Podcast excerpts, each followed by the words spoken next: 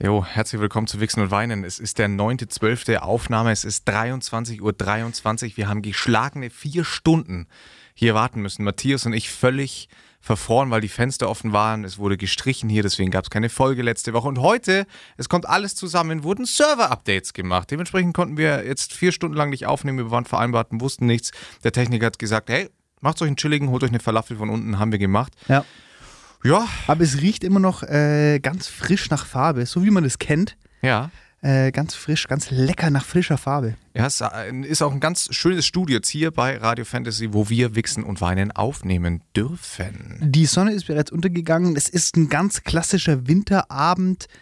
Ähm, wir können hier aus dem Fenster die winterliche Altstadt überblicken. Und ja, es ist ein ganz, ein ganz klassischer Wix- und Weinenabend. Ja, die, der, Und- der, der große Unterschied ist, um dich jetzt gleich mal hier abzugrätschen. Wir sehen uns gar nicht. Nee. Obwohl, wir sind im selben Studio, Ja. aber wir sehen uns nicht. weil ich eine neue Aufnahmeposition Mhm. angewendet habe. Ich habe ja viel recherchiert. Ich will ja für euch da draußen auch den perfekten Sound erzeugen. Das ist Mhm. ja ganz wichtig. Haben wir schon viel darüber geredet. Ich sage es jetzt nochmal. Ich finde, eine gute, ein guter Klang bei einem Podcast ist wirklich alles. Also das hört sich so trivial an, aber es gibt so viele Podcasts da draußen, Oh ja. die sich da nicht so ein Ding draus machen. Und ähm, es ist auch grundsätzlich so, dass ich irgendwie, ich höre mir ganz viele so Interview-Podcasts an Mhm. und wenn ich da in der ersten Sekunde höre, okay, der Interviewpartner ist nicht mit im Studio, Ja. sondern ist irgendwie per Telefon zugeschaltet oder so, ich kann mir das nicht anhören. Das macht keinen Spaß. Schwierig. Kann ich, kann ich tatsächlich auch nicht. Bin ich auch super und, schnell genervt. Und deswegen aber, um da jetzt wieder die Kurve zu bekommen, ich habe mir hier ins Studio so einen Aufnahmestuhl stellen lassen. mhm. Sieht ein bisschen aus wie so ein Stuhl äh, beim Frauenarzt, wo man die Beine so hochlegen kann, so Ja. breitbeinig. Und jetzt nehme ich momentan in einer liegenden Position auf mit Beinen nach oben. Das heißt, mein äh, Brustkorb kann ganz frei arbeiten und es hat natürlich eine komplett andere Akustik. Und Ich ich, glaube, die, die, die großen und treuen Fans da draußen, die werden das hören. Ich habe sofort gehört. Also ich habe den Kopfhörer aufgesetzt, die sprechen haben und mir gedacht, was ist denn, also, was und das ist ist, denn heute mit ungefähr Matthias dieselbe St Stimme, die ich habe in der Reiterposition. Oh, stimmt. Also wenn Kann ich ich, mir jetzt gut vorstellen. wenn ich gerade. meiner Partnerin in der Reiterposition ja. äh, Dirty Things äh, in, ins Ohr flüstere, dann hört sich das so an. Was ist deine Top 3 Auswahl an Dirty Things, die du ihr dann ins Ohr flüsterst, in der, also speziell für die Reiterposition? Ja, also ich gebe dann oft so ähm, Reitbefehle. Wobei ich bin ja in dem Fall das Pferd, das Pferd gibt keine Befehle, gell? Ja. Ich mache Pferdegeräusche. Hat deine Freundin, die, die okay, erstmal die wichtige Frage. Hat Ja. deine Freundin Chaps an? Ja, selbstverständlich. Hat sie, okay. Hat sie, ja. Das heißt, du bist wirklich in der, du fühlst dich ganz authentisch. wie 100 Prozent. Ich habe auch äh, einen Analplug mit Pferdeschweif. Oh, Also, das ist schon voll. Also, das, ist, das sind keine Jokes, die da Wer- gemacht werden. wäre das für dich jetzt auch hier eine, kurz eine Kaufempfehlung? Sollte man da zugreifen jetzt im Weihnachtsgeschäft auch? Definitiv. Definitiv. Also auf jeden Fall, ich bin ja grundsätzlich auf jeden Fall pro so Toys einfach. Also ich meine, Mhm. es gibt einfach manche Toys, die sind overrated und ähm, die sind einfach für, für einen im Privaten gemacht, also für einen alleine so. Ja. Und ich finde es insgesamt relativ schwierig, Toys in ein, in, in so ein Sex, ein Mhm. tatsächliches Mhm. Sexding einzubauen. Aber bei manchen Sachen funktioniert es sehr gut und da würde ich Analplugs auf jeden Fall dazu zählen. Deswegen ist es auf jeden Fall eine Kaufempfehlung. Ja. Muss man natürlich, das muss man natürlich mögen. Das, Und hier merkt ihr sofort, hey geil, ich bin hier bei dem besten Podcast Ja. Deutschlands. Ist so. Der, mit der, der Podcast mit der Kaufempfehlung. Ist so. Es Der, ist der der, Podcast. Podcast. mit der Kaufempfehlung. Wichsen und Weinen. Analplug mit Pferdeschweif. So, Auch ganz interessant, möchte ich, wenn wir eh schon bei dem Topic sind. nee, ja klar. Ähm, ich bin ja, ich bin jetzt so ein bisschen in der Fashion-Branche unterwegs. Stimmt. Und da gibt es ein großes äh, Media-Haus, das Mhm. heißt High Snobiety. Und die haben vor kurzem, die sind momentan, die haben ein ziemlich heftiges Investment bekommen. Also bei denen ist ein ähm, Investor reingegangen und der ist da reingegangen mit der Prämisse, dass sie ihren Retail-Sektor ausbauen. Mhm. Und im Zuge dieses Ausbaus äh, arbeiten die momentan an richtig umfangreichen Kollaborationen. Und ähm, eine dieser Kollaborationen sind sie eingegangen, zuletzt mit einer Firma, die Dildos herstellt, Dildos aus Glas. Ich bin jetzt gerade parallel hier auf Instagram Ja. unterwegs und versuche diese Firma wieder rauszusuchen. Äh, die hatten da ein Posting zu dem, äh, zum Launch Hm? und das fand ich eine mega coole Aktion, weil es ist natürlich einfach diese, äh, heißt nur Byte, die haben auf Instagram 4,1 Millionen Follower.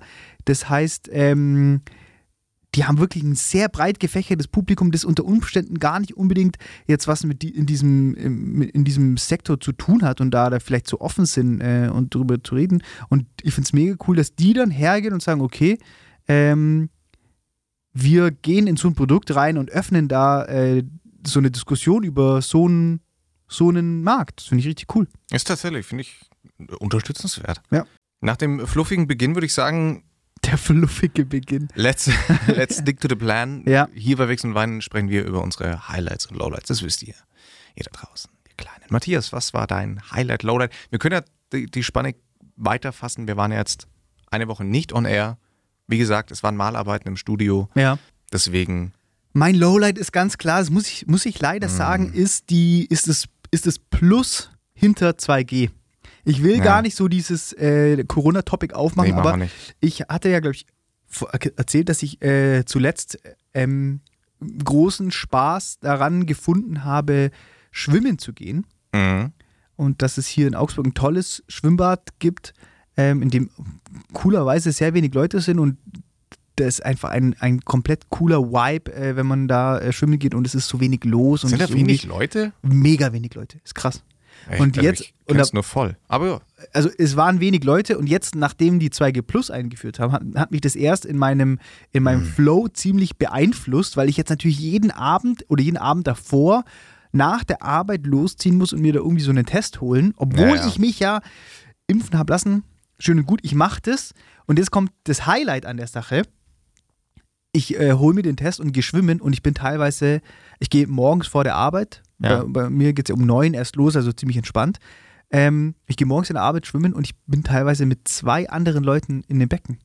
Krass. Und das ist ja, du weißt es selber, ich rede von dem Spiegelbad. Ja. Das sind irgendwie, glaube ich, 10 Bahnen, 50 Meter. Ja. Also es ist echt ein großes Hallenbad mit einem angegliederten Kinderbecken und das Bad ist komplett leer. Da Ja. sind zwei andere Leute. Ähm, ich Krass. war letztens, da waren drei Bademeister auf drei Badegäste.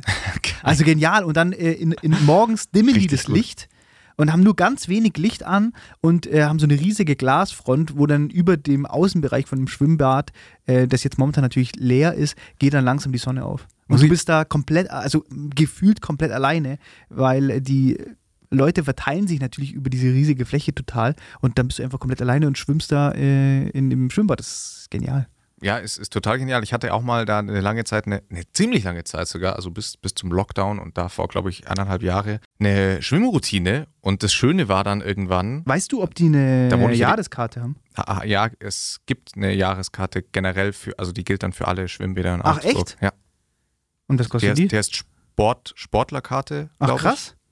Ähm, das sind dann, also man spart ziemlich Geld. Also wenn du es regelmäßig nutzt, sparst du damit richtig krass und dann Geld. für, die, für das große Freibad unten beim Plärrer auch. Ich, meines Wissens ja. Krass. Ah, da Das ist jetzt natürlich ja. richtiger Augsburg-Talk. Das ist jetzt richtiger sorry, Augsburg-Talk. sorry an der Stelle, aber ganz kurz muss, muss man da rein nerden. Es gibt am Spickel, äh, am Plärrer, das ist so eine große Fläche, keine Ahnung, ist ja völlig egal. Ja. Und da ist ein sehr großes Freibad, sogar mit einer Olympiadistanz. Oder das sind Ja. 100, 100 Meter Bahnen. Ja. Und das ist natürlich auch nochmal richtig geil. Okay, sehr spannend. Ja, und ich hatte da auch so eine Schwimmroutine und das Geile war, dass ich irgendwann, also bei mir, äh, damals war es noch ziemlich voll, to be honest. Ja. Und das Schöne war, dass irgendwann, ähm, da waren wirklich, ich habe mich damals für Staatsexamen in Sport vorbereitet, da muss man so, eine, so gewisse Zeiten und Techniken schwimmen. Mhm. Und es waren wirklich nur Ü60 Leute immer Ja, mit mir ja. im Bad. Und irgendwann Ja, ja. haben die mich aber gekannt und immer so Smalltalk mit mir geführt. Und es war so ein richtig geiler, ach, das war so ein schöner Vibe. Okay. I miss it. Ja, deswegen, ich kann es auch nur empfehlen, Leute, legt euch eine Schwimmroutine zu, weil das ist ähm, super gesund für den ganzen Körper. Finde ich auch, also es es ist mega, ist richtig cool, macht Spaß. Und das Schöne ist, also vor allem jetzt momentan morgens früh aufstehen, ist echt eine Herausforderung, muss ich echt Mhm. sagen. Äh, ich bin da eigentlich ziemlich ambitioniert, aber momentan, boah, das ist echt, du bist unter der Decke und es ist krank warm und kuschelig Ja. und man denkt sich einfach nur, warum sollte ich jetzt aufstehen?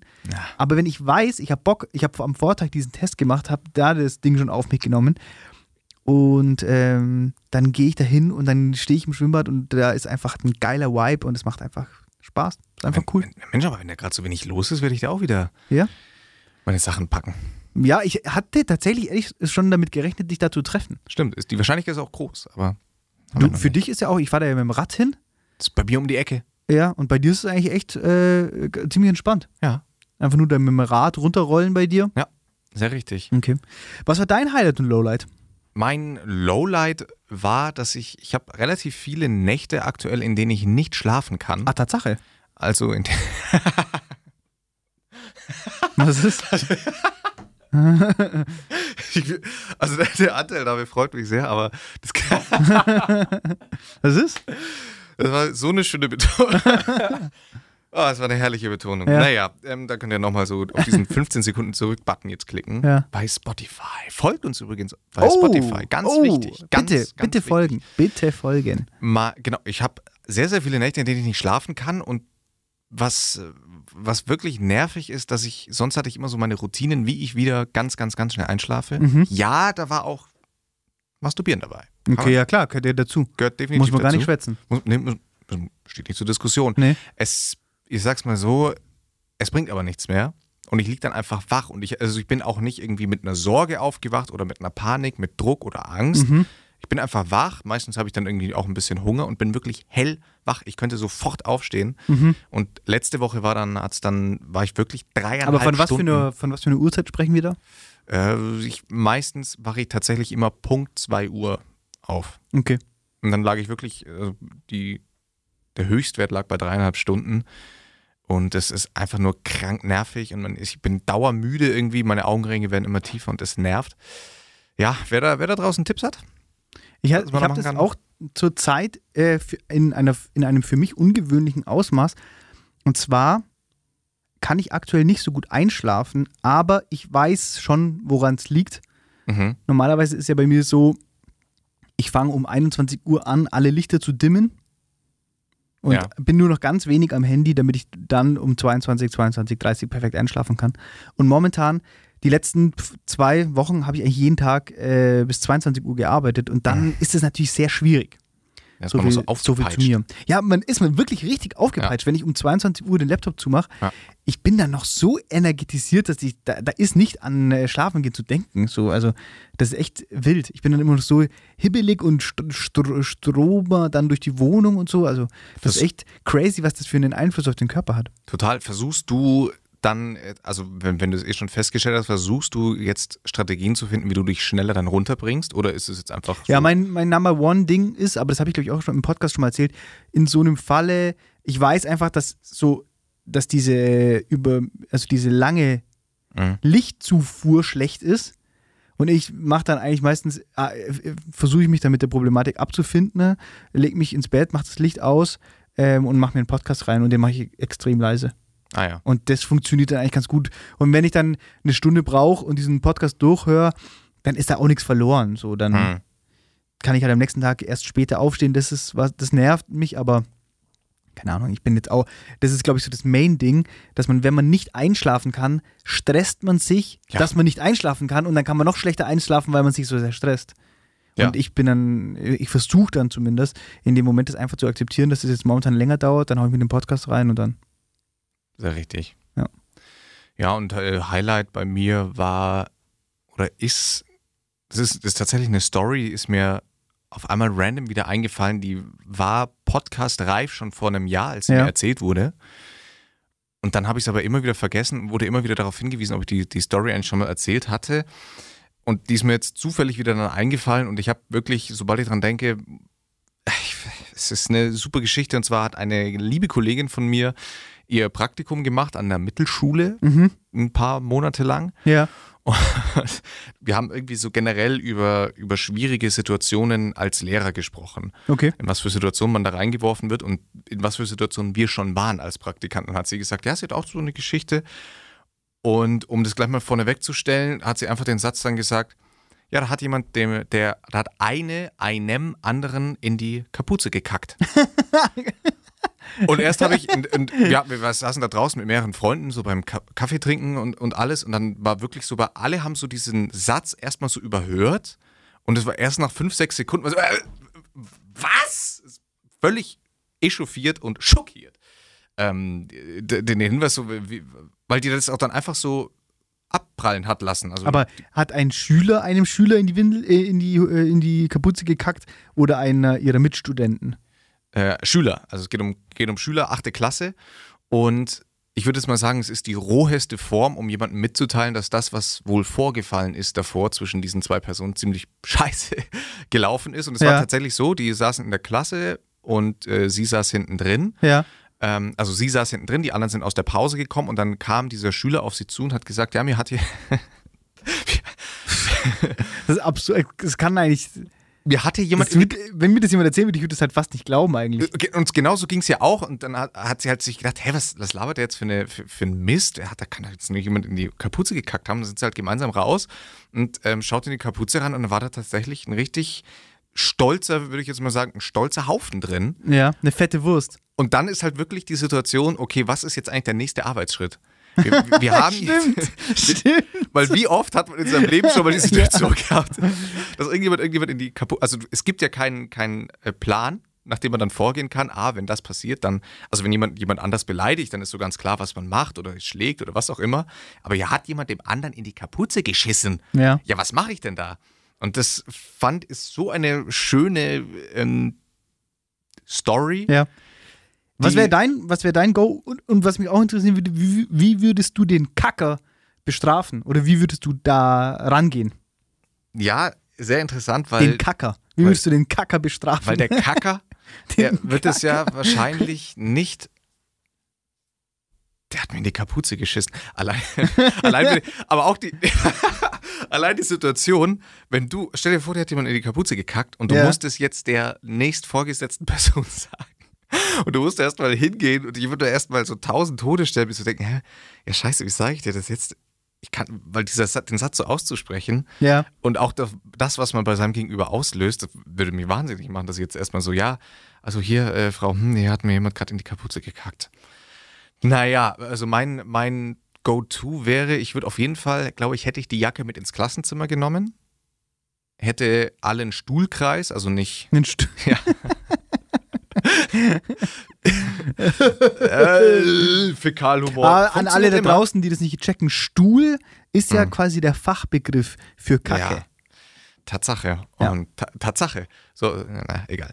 Und genau, würde alle einen Stuhlkreis machen lassen und dann würde ich das Ganze präsentieren, aber ich würde es versuchen, als eine Art ähm, Kunst zu verkaufen, weil ich da auch an das, ich war mal in aufgrund meines Onkels, dessen Job, äh, mhm, der ja, ja. in einem Kunstmuseum in Frankfurt arbeitet. Der ist Stuhlkacker. Und der, ja, und da waren wir damals und es hat mich völlig verstört. Ich war, glaube ich, sieben oder acht und dann saß in einem Raum eine Frau alleine auf dem Parkettboden und vor ihr lag einfach ein Haufen, ein Haufen Kacke von ihr.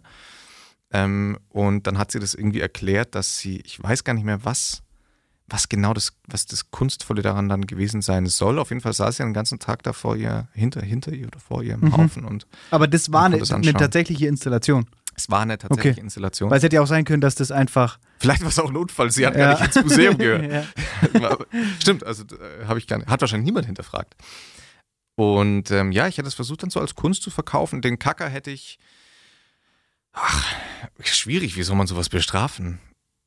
Weil das, das Absurde ist ja, wenn, wenn jemand den anderen schlägt, dann ist so ganz klar, was der Fehler ist und, und was er denkt, was richtig ist, nämlich einen Konflikt dadurch zu lösen, dass ich jemandem physische Gewalt zufüge. Aber so, ein, so diese, es hat jemanden in die Kapuze zu kacken, ist noch roher. Das ist viel roher als physische Gewalt, finde ich. Ich finde es auch krass. Also wie soll ich. Ja, es ist auch viel, es ist auch viel, wie soll ich sagen? Wir müssten mal noch so mal so, hatte die Person die Jacke an, während ihr in die Kapuze geschissen Nein. wurde? Weil Nein. das wäre natürlich, das natürlich ein krasser Akt von Dominanz. Das wär, stimmt, das wäre Weil du, man, muss erstmal, man muss erstmal seinen Hintern auf die Höhe von dem Kopf bekommen, auf irgendeine Art und Weise. Das ist geil, ich muss jetzt hier kurz mal reingrätschen. Ich sehe Matthias nur durch die Spiegelung von dem Fenster, aus dem ich immer wieder rausschaue. Und er sitzt da wirklich zurückgelehnt wie der Ober, ja. Oberchecker. Ja und hat mir gerade das erklärt mit so schönen Handgesten und es, es war gerade ein, ein sehr ästhetisch ansprechendes Bild, war sehr schön. ja, es ist ein krasser Akt von Dominanz, aber nein, er, er beziehungsweise sie hat ihm äh, in der Pause dann scheinbar, also als niemand da war, reingekackt. Der, der nächste, die nächste Frage wäre gewesen, wie das wohl ausgesehen haben muss. Mhm. Einer aus meiner Klasse, äh, als ich äh, noch auf der Realschule war, hat mal in der Pause alle Jacken angezogen, die äh, er gefunden hat im kompletten Gang Mhm. und hat dann einen Verweis bekommen von dem Lehrer, der vorbeikommt. ist. Das war lustig.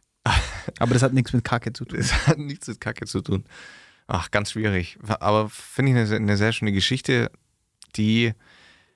Sie hat auch gemeint, es gab auch keine Strafe, es gab auch kein richtiges Gespräch. Alle waren mit der Situation einfach maßlos überfordert.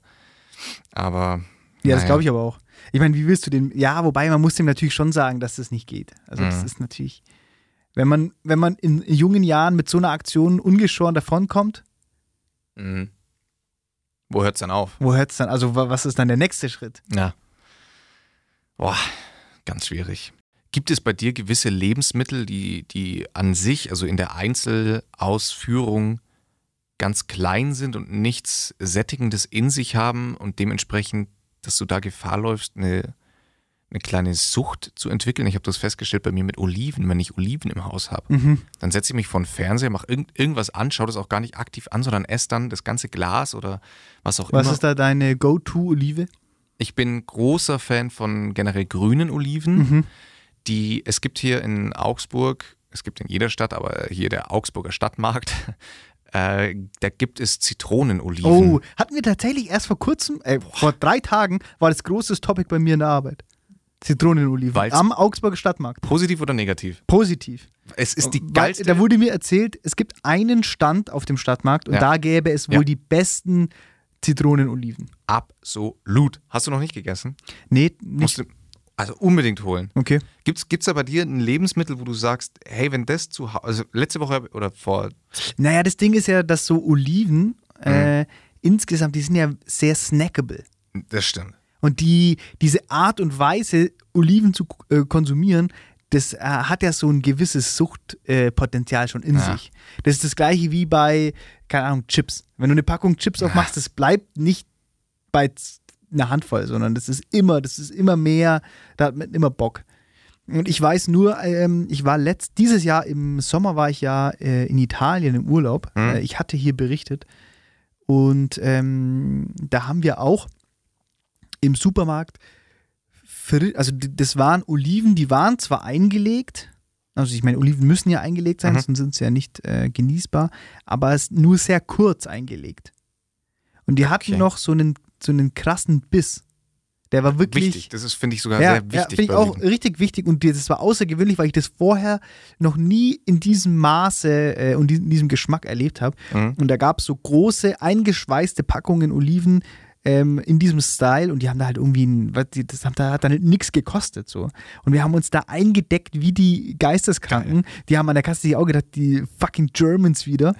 ähm, aber wir haben halt den kompletten Urlaub die ganze Zeit diese Oliven gesnackt und es standen immer überall Schalen mit Oliven äh, da und man hat die sich einfach so reingehauen. das ist, also es ist äh, verleitet stark zu dieser Art des Konsums. Aber kennst du es dann auch, dass wenn man sich dann denkt, geil, ich nehme jetzt meine Lieblingsoliven oder meinen Lieblingswein oder was auch immer mit nach Deutschland und dann es schmeckt einfach nicht mehr? Nee, muss ich sagen, ich habe da richtig viel mitgenommen und das, die Oliven haben hier genauso gut geschmeckt wie da. Ja, okay, dann ist Ja. meine Theorie an der Stelle auch. ja, genau. beendet. Überleg mal nochmal. Äh, aber was ich sagen wollte, Mhm. äh, wo, wo ich äh, extrem suchtanfällig bin, also wo ich mich echt richtig ähm, raffen muss, ist Kinder Bueno. Oh, okay, ja. Und das Ding ist, da bin ich eigentlich, also die Leute, die mich kennen, Hm. die diesen Podcast schon lange verfolgen, das ist eigentlich nicht mein Style.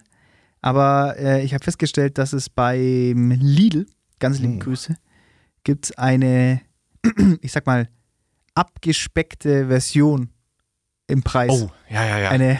Wie nennt man denn sowas? Das Discounterprodukt Ein halt. Discounterprodukt. Es Ja. gibt eine Discounter-Version von Kinder Bueno bei Lidl und die schmeckt nahezu identisch. Mhm.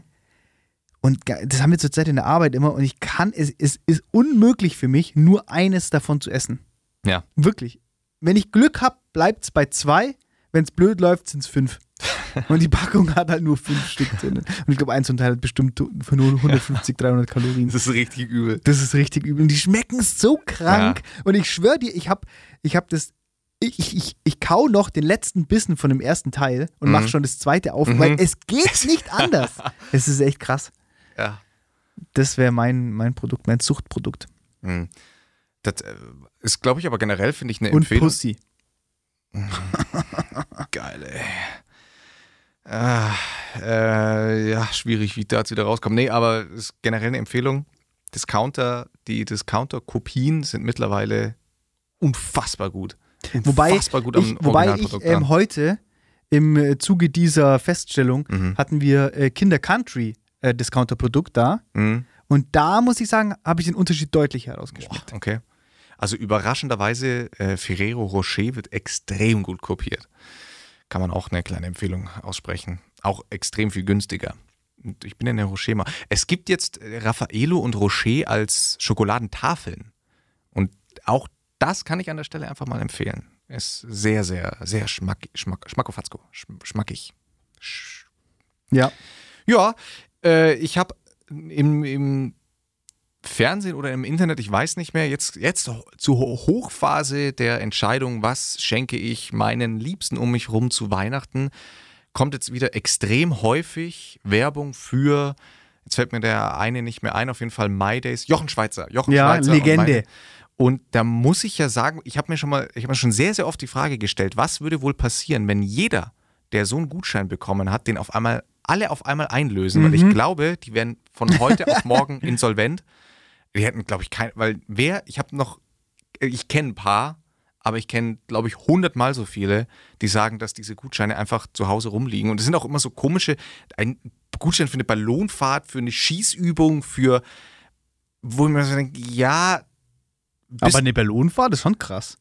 Ich würde es niemals nie einlösen. Ich, ich, ich wäre nie in der Situation, wo ich mir denke, geil, nächstes Aber Wochenende es habe ist ja frei. meistens so, du hast einen Gutschein für eine Person Ballonfahrt, oder? Ja, genau. Na, Und da- damit wollen die dich ja locken. Ja. Dass Also, du dann da, ich meine, jetzt in deinem Fall extrem kompliziert, du hast ja momentan vier Partnerinnen, oder? ja. Da musst du die alle mitnehmen. Das ist natürlich ein teures Unterfangen. Und das ist ja das, was die wollen. Damit wollen die dich ködern. Die gehen nicht davon aus, dass der Flo so ein, wie soll ich sagen, so ein komplett in sich aufgeräumter Psychopath ist, der Mhm. gerne mal alleine eine Ballonfahrt macht. Apropos Psychopath, ich muss gleich noch auf Dexter, Dexter erzählen. Ähm, nee, stimmt, absolut. Stimmt, absolut. Aber wie, also nach wie vor glaube ich, vielleicht ein Aufruf an alle, die so einen Gutschein bei sich. Ich, mich würde einfach mal interessieren, was passiert, wenn alle auf einmal anfangen, diese scheiß Gutscheine anzulösen. Weil ich kann mir nicht vorstellen, dass, das, dass die ernsthaft eingelöst werden. Das, sieht immer cool aus. Ja. Ich bin gar nicht anti-Gutscheine generell, muss ich sagen. Ich finde die Aussage, bevor man Gutschein schenkt, dann lieber gar nichts, finde ich nicht richtig. Aber bevor man Jochen Schweizer oder MyDays Gutschein schenkt, dann doch lieber gar nicht. Wobei, wenn man, wenn man das jemandem schenkt Mhm. und man als Schenker Mhm. das organisiert, dass das Geschenk auch tatsächlich eingelöst wird, Okay, okay, ich bin dabei, ja. ja. dann macht es schon Sinn. Das Oh, Problem ist ja oft, dass man, keine Ahnung, man schenkt einer Person was Mhm. und dann ist es einem scheißegal. Weißt du, ich meine, das ist dann Ja, so, Hauptsache ich habe ein Geschenk, aus den Augen, aus dem Sinn, bam. So. Ja. Aber wenn ich dem das schenke und dann, weil ich finde, man kann ja aus so einem, aus so einem Ding äh, ein, ein Event machen. Das Nee, ich, ich kümmere mich darum, dass wir da irgendwie, ähm, ich, ich packe uns da ein Lunchpaket und dann Boah. organisiere ich ein Auto, mit dem wir da hinfahren können und morgens hole ich dich in der Früh ab und da gibt es schon einen Kaffee und äh, ich scheiß die in die Kapuze und dann fahren wir da zusammen hin und so. Weißt du, halt ein volles Programm einfach. Ich glaube, ich habe gerade äh, zufällig herausgefunden, was Matthias mir zu Weihnachten schenkt. Äh, Das ist- ich scheiß dir einen Gutschein für einmal in die Kapuze scheißen. Es sollte auf jeden Fall aufgenommen werden. Aber es wäre wirklich geil, wenn wir eine Sendung aus dem Heißluftballon machen würden. Boah, das stimmt. Ja. Also damit werden wir aber mal voll exklusiv. Da wären wir richtig exklusiv. Das wäre krass. Ich glaube, dass damals bei der französischen, nach der französischen Revolution, während danach irgendwann, ich, die Verfassung wurde auf jeden Fall aus einem Heißluftballon heraus vorgelesen. Weil, Wei- äh, weiß ich nicht. um, um die gesamte Menschheit zu erreichen, vielleicht. Ich weiß es nicht. Auf jeden Fall ist das ein random Fact, der mir jetzt gerade zu Heißluftballonern aufgefallen ist. Okay. Ich, äh, ähm, so, Dexter wollte ich drauf hinaus. Heißluftballonen heißt es. Für mich ist der Plural von ein Ballon viele Ballöner Ballonen, oder Ballons. Ballonen.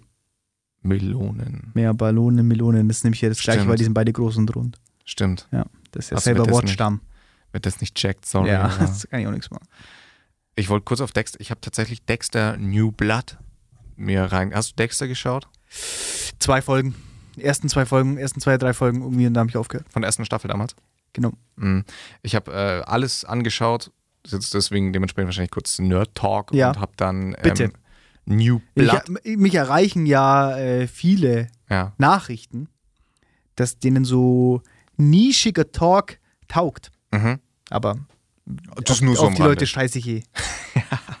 Auf HörerInnen scheißen wir sowieso grundsätzlich. Muss ich aber ganz kurz, äh, ohne jetzt äh, deinen, dich zu unterbrechen, Ja, gerne. finde ich ein interessanter Fakt. Und zwar habe ich, ähm, da ging es um einen um Modedesigner, ich weiß gar nicht mehr in was für einem Kontext, aber da ging es darum, dass die, ähm, dass ja Kunden immer denken, zu wissen, was sie wollen. Mhm. Und ich glaube, es war Karl Lagerfeld, aber ich weiß es nicht mehr richtig, zu dem wird es auf jeden Fall passen. Der meinte eben, dass er, ihm ist scheißegal, was seine Kunden wollen, Mhm. weil er überlegt sich das, was sie morgen wollen. Mhm. Und da war das Ding, wenn die Kunden wüssten, was sie wollen, dann wären sie nicht Kunden, sondern Macher, Ah ja. Modemacher. Weil da ging es, äh, da, darauf gekommen bin ich, weil wir mal uns darüber unterhalten haben, dass manche Brands halt in ihren, äh, in Instagram so Umfragen machen. ja. Was wollt ihr für ein Produkt als nächstes? Oder die laden ein Foto von dem Produkt hoch und sagen dann, ähm, wollt ihr das Produkt in gelb oder grün? Und die Leute stimmen dann grün ab und dann machen die das in grün. Mhm. Das kann man natürlich machen. Da kann man natürlich sein, sein Unternehmen perfekt kommerziell ausrichten. Aber die Frage ist natürlich, kann ich dann weiterhin, bin ich dann weiterhin das, was ich eigentlich sein will? Weil ich will ja groundbreaking Stuff machen. Ja. Und wenn ich mir das anhöre, was jemand, weißt du, ich meine, niemand in, beschäftigt sich mehr mit dem Produkt als ich. Mhm. Und dann frage ich jemanden, der sich überhaupt nicht mit dem Produkt beschäftigt, und dann mache ich das so. ja. Ich, Das wäre so, wie wenn ich als Marathonläufer losgehen würde und dann würde ich irgendwie random jemand auf der Straße fragen, der gerade an mir vorbeiläuft und würde ich sagen, hey, ich sehe, du kannst laufen, wie würdest denn du das machen? stimmt. So. Ich, ich bin dabei. Ich bin Okay, dabei. Ich verstehe es. So viel, so Ich- viel dazu. Ich finde das eh ganz spannend. Ich bin ja, bevor, ich würde jetzt mal sagen, bevor wir beide Süßen den Podcast angefangen haben, würde ich mal sagen, war ich ja, hatte ich gar keine Ahnung von alle, allem, was in diese Richtung geht und dann ja immer wieder durch kurze Geschichten, durch Mhm. dich, habe ich Mhm. immer mal wieder auch ein Stück Modegeschichte miterlebt. Ja, ich meine, du, du schreibst ja auch Frech. Was? Es ist ja so. ja ist okay. Ja, nee, es, es ist ja so. Ja, Und mir ist dann der Film, den ich komischerweise sehr gerne mag, Der Teufel trägt Prada. ja finde ich auch ein lustiger Film. Ist, und da habe ich dann, und seit quasi, seit ich so ein paar Einblicke erhalten habe und mich dementsprechend auch privat immer mal wieder eingelesen habe, um natürlich Matthias auch mal mit messerscharfen Fragen zu konfrontieren, Ja. habe ich den Film gesehen, natürlich im linearen Fernsehen, das ich aktuell seit einigen Monaten wieder äh, für mich entdeckt habe und mit tausend Werbeunterbrechungen, was ich total cool finde in, als alter Streamer. Super, super, wenn man auf einmal zehn Minuten nichts machen kann. Egal. Ähm, habe den Film mit ganz anderen Augen gesehen und dann ist mir eine Szene nämlich aufgefallen, als quasi die Anne Hathaway, ich weiß Mhm. jetzt gar nicht, wie ihr Charakter mehr heißt, Ja. auf jeden Fall Anne Hathaway ähm, äh, irgendwie mehr oder weniger sagt, sie hat einen blauen Pulli an und Ja. genau den gleichen blauen Pulli verkaufen. Ver welche Marke imitieren die da? Weiß ich nicht mehr. Ist das. Na, weiß ich jetzt auch nicht mehr. Auf jeden Fall ist es ja eine große Brand, die tatsächlich die Story so ein bisschen nacherzählt wird, wie auch immer. Und sagt dann, hä, wie kann es sein, dass euer Pulli, der identisch aussieht mit meinem, genau das gleiche Blau, genau der gleiche Stoff, sieht gleich verarbeitet aus. Wie kann es sein, dass der, ich sage jetzt eine Zahl, 500 Euro kostet und meiner nur 50 Euro? Mhm. Und dann erklärt die Inhaberin dieser Marke Ja. ihr, warum das so ist. Und seit ich jetzt quasi so ein bisschen Background-Wissen immer mal wieder bekommen habe und mir angelesen habe, hat auf einmal die Erklärung für mich Sinn gemacht, warum so ein Produkt dann Ja. 500 Euro kostet und warum nicht 50 Euro. Ja. Und das fand ich genial, um das mal ganz kurz, äh, ich versuche das jetzt mal ganz laienhaft zu erklären. Okay, ich bin sehr gespannt. Weil ich kann mich an diese Stelle im Film nicht erinnern. Also ich werde jetzt auch, also ich bin. Okay, Bitte, bitte. also so wie ich das verstanden habe, Mhm. geht es darum, dass dieses Blau von der Marke geschaffen wurde. Mhm. Das heißt, sie haben dieses Blau geschaffen durch diese, deswegen Standpreis, äh Startpreis, Verzeihung, 500 Euro.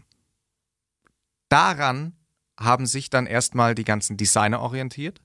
Dann ging das Ganze weiter in Modeshows, dann ist es in teure Shops gekommen, in Designer-Shops. Das heißt, eine gewisse ähm, Group an Leuten hat das Ganze getragen und unter die Leute gebracht. Aber Ja. erstmal eher die High Society, weil 500 Euro für einen Pulli kann sich natürlich nicht jeder leisten.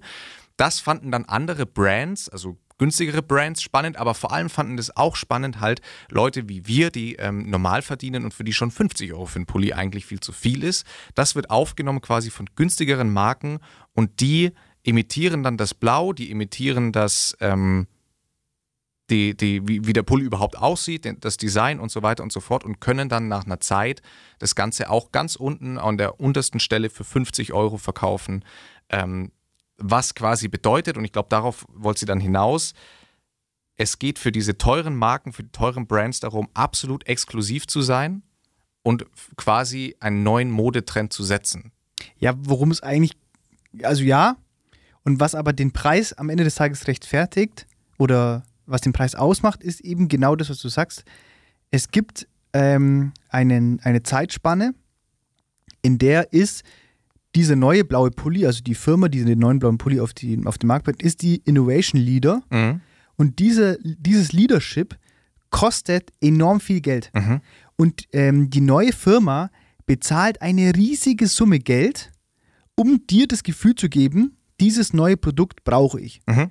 Und bis du an dem Punkt bist, dass du sagst, ich brauche das Produkt, äh, in dem Moment kommt dann der äh, Fast Fashion Retailer und hat das Produkt für 50 Euro im, ähm, im Shop und dann gehst du dahin und kaufst es. Das heißt, der Fast Fashion Retailer nutzt die Werbemaßnahmen, die Werbeaufwendungen der High Fashion Brand aus. Und nur deswegen kann er dieses Produkt so günstig anbieten. Ja. Wenn jetzt HM morgen um die Ecke kommen würde und was komplett Neues auf dem Markt bringt, also ich meine, mittlerweile ist es anders, weil HM ja auch krank viel für Marketing ausgibt, bla bla bla. Aber am Ende des Tages sind die halt kein Opinion Leader, sondern die sind halt ein Follower. Mhm. Und diese, diesen, diesen Leadership, so dieses, das, was ich vorhin gemeint habe, herzugehen und zu sagen, morgen tragen alle Leute ein ganz grelles Gelb. Ja. Und die Leute dann dazu zu bringen, durch äh, Kampagnen-Shootings, Influencer-Kollaborationen, aufwendige Modenschauen, bla bla bla, all das, dieses Vermitteln von einem neuen Trend und auch das Ausdenken von einem neuen Trend, das ist ja noch viel aufwendiger. Das kostet enorm viel Geld und diese, diese hohen Aufwendungen spiegeln sich dann halt in den Preis wieder. Krass. Und dann, wenn man sich dann so Brands anschaut, wie zum Beispiel Shane, die momentan ganz groß sind, Mhm. ähm, die ja KI-basiert äh, Fashion-Trends analysiert und nachahmt. Ah. Die Krass, können krass, krass, natürlich krass. in einer extremen Geschwindigkeit ähm, das nachbauen und haben überhaupt keine Entwicklungs- oder, oder Denkkosten oder Innovationskosten, Krass. sondern die bringen einfach halt innerhalb von Sekunden, scannen die den Markt und bauen e- exakt das nach, worüber sich halt andere äh, den Kopf zerbrochen haben und auch ein Risiko eingegangen sind. Das muss Mhm. ich auch dazu sagen. Und dann ähm, wird es in Firmen in China, in riesigen Produktionsstätten nachgebaut. Die Leute müssen bis zu zwölf Stunden an sieben Tagen in der Woche arbeiten, obwohl es in äh, China illegal ist. Und dann kommt es auf den Markt. Shane. Shane. Shane, wenn ich mal. Wenn ich mal Äh, informiert dich mal an alle da draußen, informiert euch mal, bitte nicht bei äh, Shane bestellen. Es ist wirklich krass. Werd Also ich bin nicht, ich bin nicht gegen Fast Fashion. Ich finde, Mhm. das hat in vielerlei Hinsicht seine ähm, äh, Daseinsberechtigung. Aber wogegen ich bin, ist äh, das einfach genau das, genau das, wofür Shane steht. Die rapen alle Brands, groß wie klein, äh, klauen schonungslos die Designs und mittlerweile in einer Geschwindigkeit, weil die das so ähm, eben KI-basiert machen können mittlerweile, dass die irgendwie, also das ist wild. Das ist wild. Die können, glaube ich, innerhalb von sieben Tage, innerhalb von sieben Tagen äh, ein äh, neues Produkt auf den Markt bringen. krass.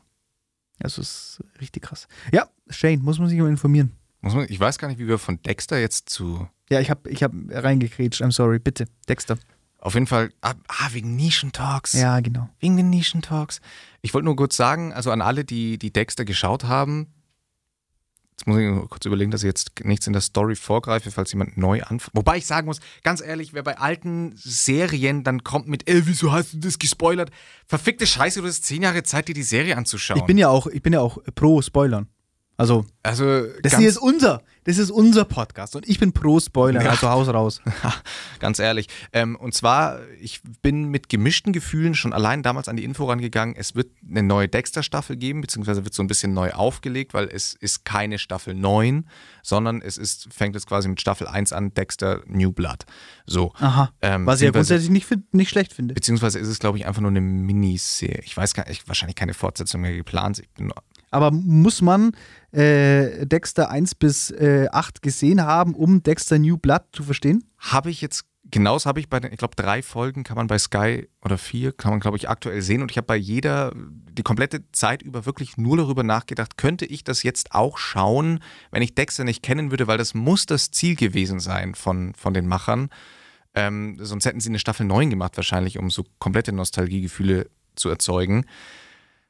Ich glaube, durch das Storytelling würde man relativ schnell verstehen, zumindest was passiert ist. Das Einzige, was man nicht begreifen wird, so, Vorsicht, Spoiler, äh, das ja von Dexter sind die alle, alle, die ihm nahe standen, sind verstorben oder sind gestorben in den äh, Staffeln 1 bis 8.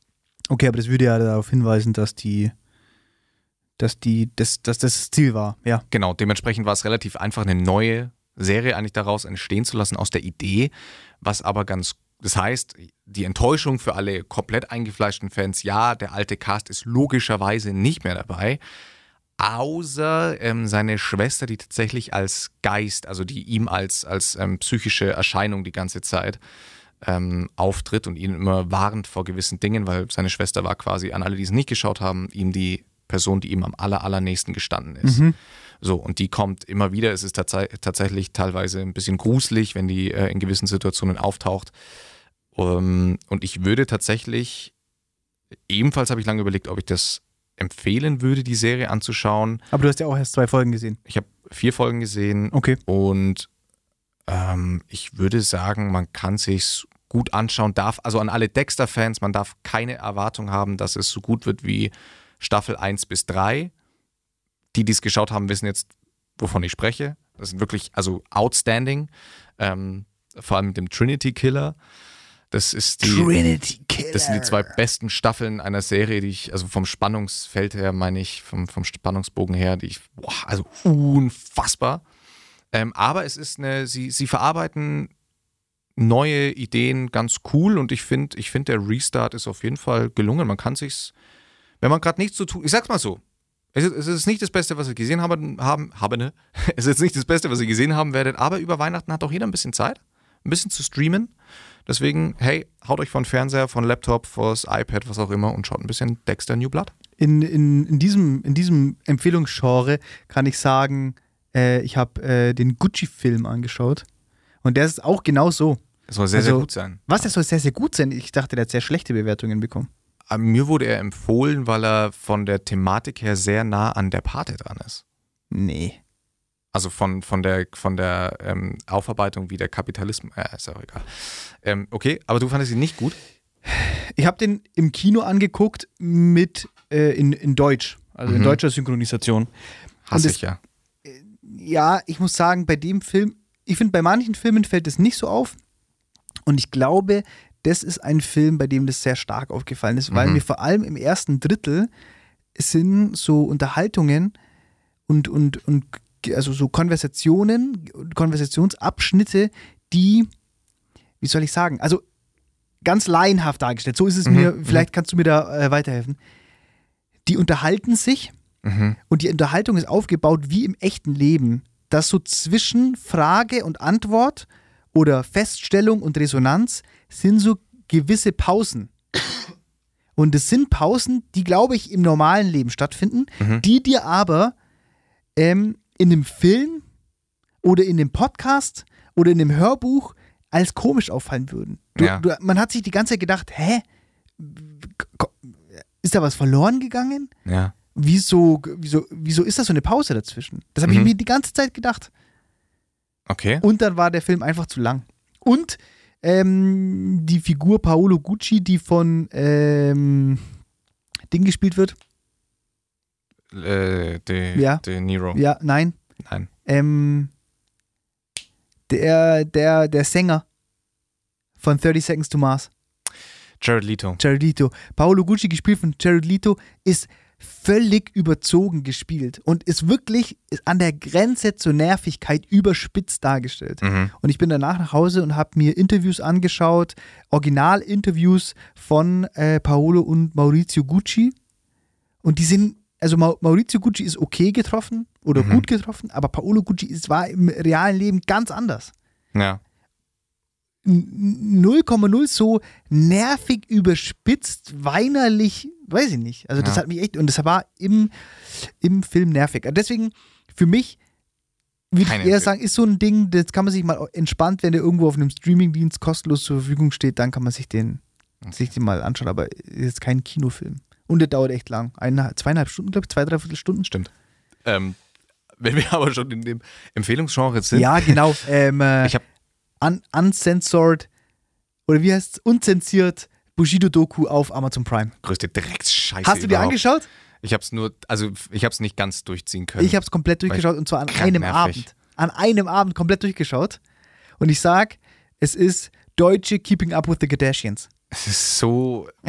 Es, Es ist, ist so, so- übel und ich muss echt Es sagen, ist so krass, boah, nee, ja. Echt. Ja, Und er tut mir es leider so überhaupt nicht leid. Und ich Nee. denke mir nur, Alter, ich weiß nicht, der hat ein scheiß viel Geld bekommen für die Dokumentation. Und er hat ja schon eine zweite Staffel, ist schon in der Mache. ah, Und die zweite Staffel, die erste Staffel hat er anscheinend mit Bild zusammen produziert. ah, okay. und die zweite Staffel nicht. produziert er jetzt alleine. Das heißt, er bekommt noch mehr Geld. Ach, Und ich schwöre dir, ich schwöre dir, da kommen jetzt, da- das wird jetzt ein regelmäßiges Ding. ja, ja. Ich find's, ja, nee.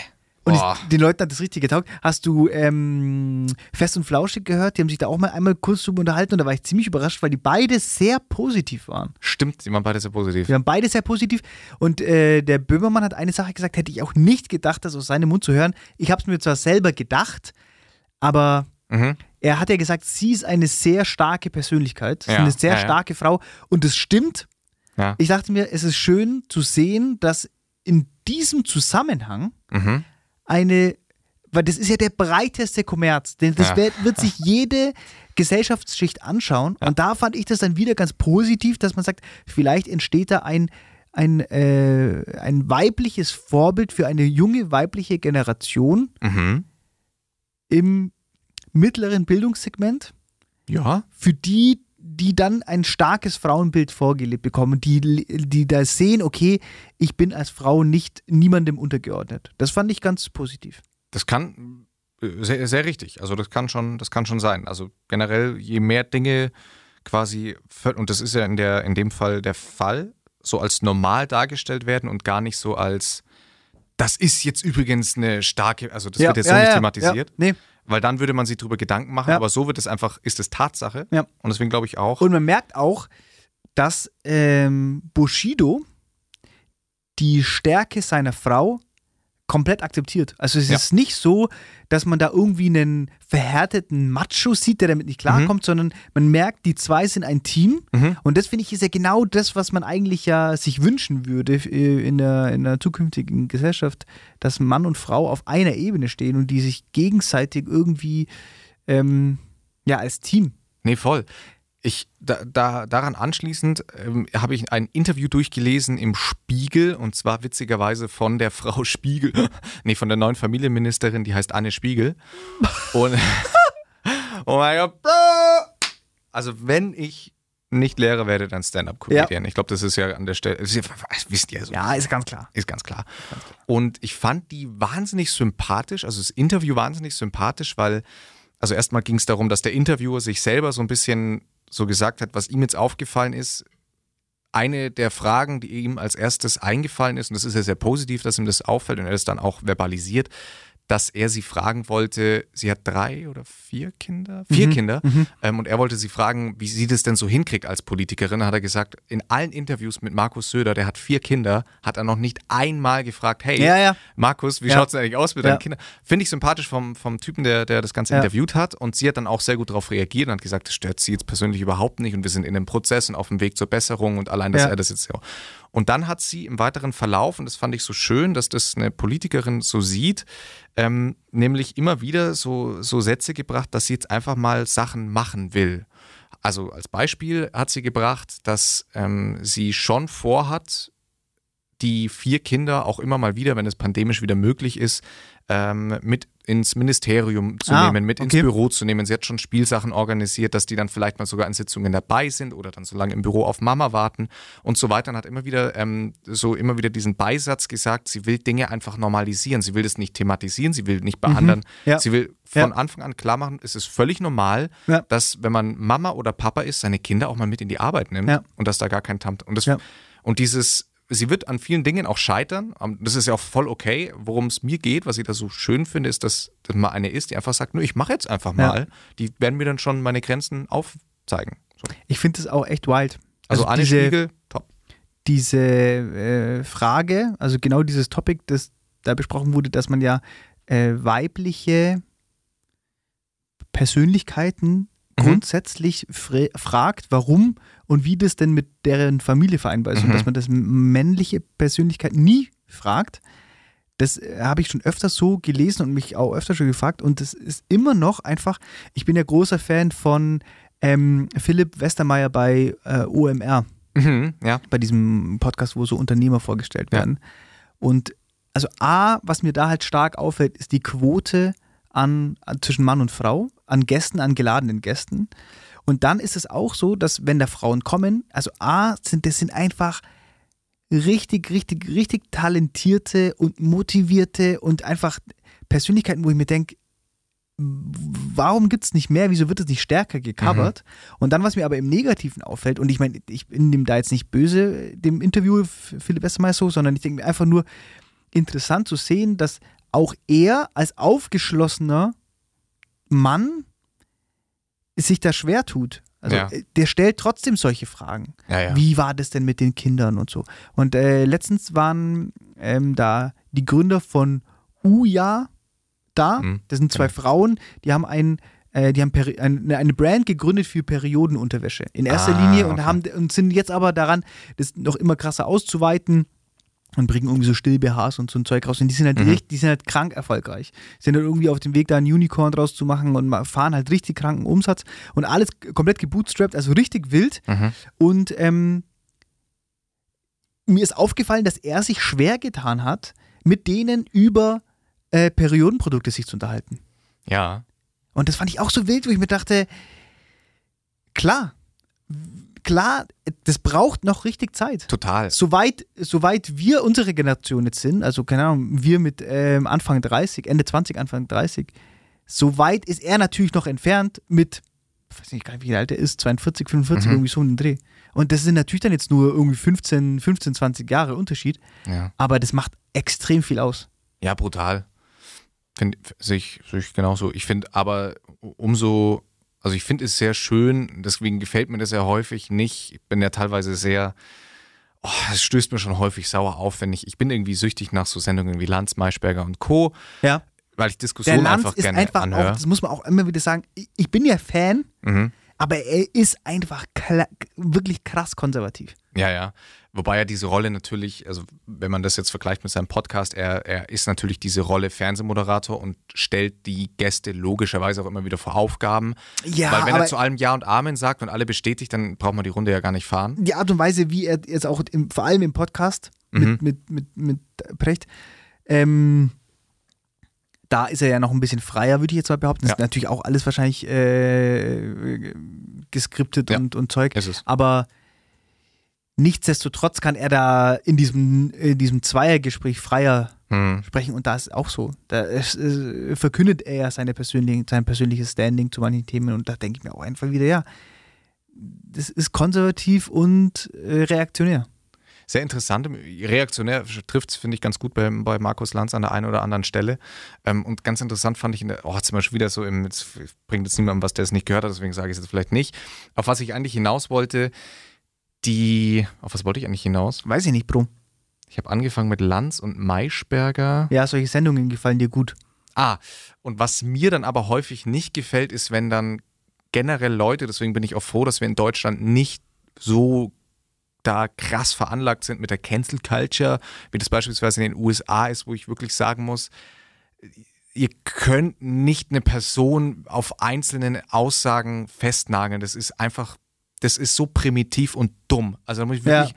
das ist genauso, ich werde nie vergessen, ich weiß nicht mehr, welcher Politiker das war, da hat Luisa Neubauer dem quasi die Leviten gelesen und es wurde im Netz abgefeiert und der Politiker hatte mit Umwelt nichts zu tun. Und da habe ich mir gedacht, was habt ihr denn erwartet? Ja. Wenn ich mit Luisa Neubauer spreche, wird mir auch die Leviten lesen und mir erstmal zeigen, was ich alles scheiße mache. Ja, ja. Das ist doch nichts zum Abfeiern, das ist so eine unsympathische Haltung, finde ich. Und so eine sehr, da wird die Schere, finde ich, immer größer zwischen den Leuten, als dass man irgendwie zusammenrückt. Und deswegen fand ich deinen Satz, darauf wollte ich eigentlich hinaus, ähm, sehr passend, als du gemeint hast, du findest das ja auch gar nicht schlimm dass man ihm das anmerkt, dass es ihm teilweise unangenehm ist oder er vielleicht überfordert ist, mit, mit dem Produkt dann ähm, über Periode zu sprechen.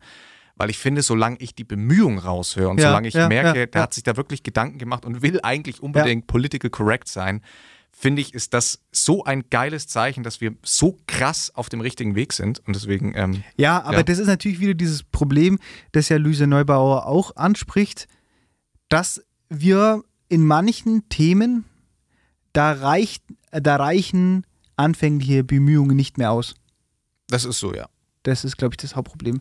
Vor allem, wenn wir jetzt ähm, in, dieser, in dieser Gleichberechtigung zwischen Mann und Frau, in, in der Klimafrage, in der Asylpolitik, das sind alles so Topics, wo ich mir denke, da, das, äh, Bemühungen reichen nicht mehr aus. Und da muss ich dann schon sagen, jetzt an Markus Lanz gerichtet oder an, an, an, an der uns hört der uns ja hört. Markus schreibt uns ja regelmäßig. Genau. Ähm, wie gesagt, ich bin ja Fan, ich höre mir das gerne an, aber er weiß es auch, ich habe ihm das auch schon öfter gesagt. Er müsste eigentlich in der Position, in der er ist, weiter sein. Ja. Ich, ja, es, das, das Schwierige ist halt, und, und deswegen, ich bin da sehr viel mit meinem, meinem Chef hier tatsächlich äh, immer wieder am, am Diskutieren. Wir haben auch 20 Jahre Altersunterschied quasi zwischen uns und merken da auch an der einen oder anderen Stelle krass, das sind 20 Jahre dazwischen. Wir denken also einfach mit einem ja. anderen Selbstverständnis. Ich meine, es wäre natürlich schrecklich, wenn es nicht so wäre. Na, na, klar, und wir werden auch in 20 Jahren, wird man auch sozusagen Boomer. Und das Ding ist, dass, dass das Schwierige ist, glaube ich, dass wir halt in einer demokratischen Staatsform leben. So. Und es gibt halt Themen, die sind jetzt für uns junge Menschen natürlich wahnsinnig wichtig und von Bedeutung. Und da sind wir wieder bei diesem Thema, dass vielleicht einfach die Politik ein bisschen prozentual gesehen ein bisschen zu sehr mit Älteren besetzt ist. Ja, also, Hot Topic. Ja. Versteht Olaf Scholz die Probleme unserer Generation?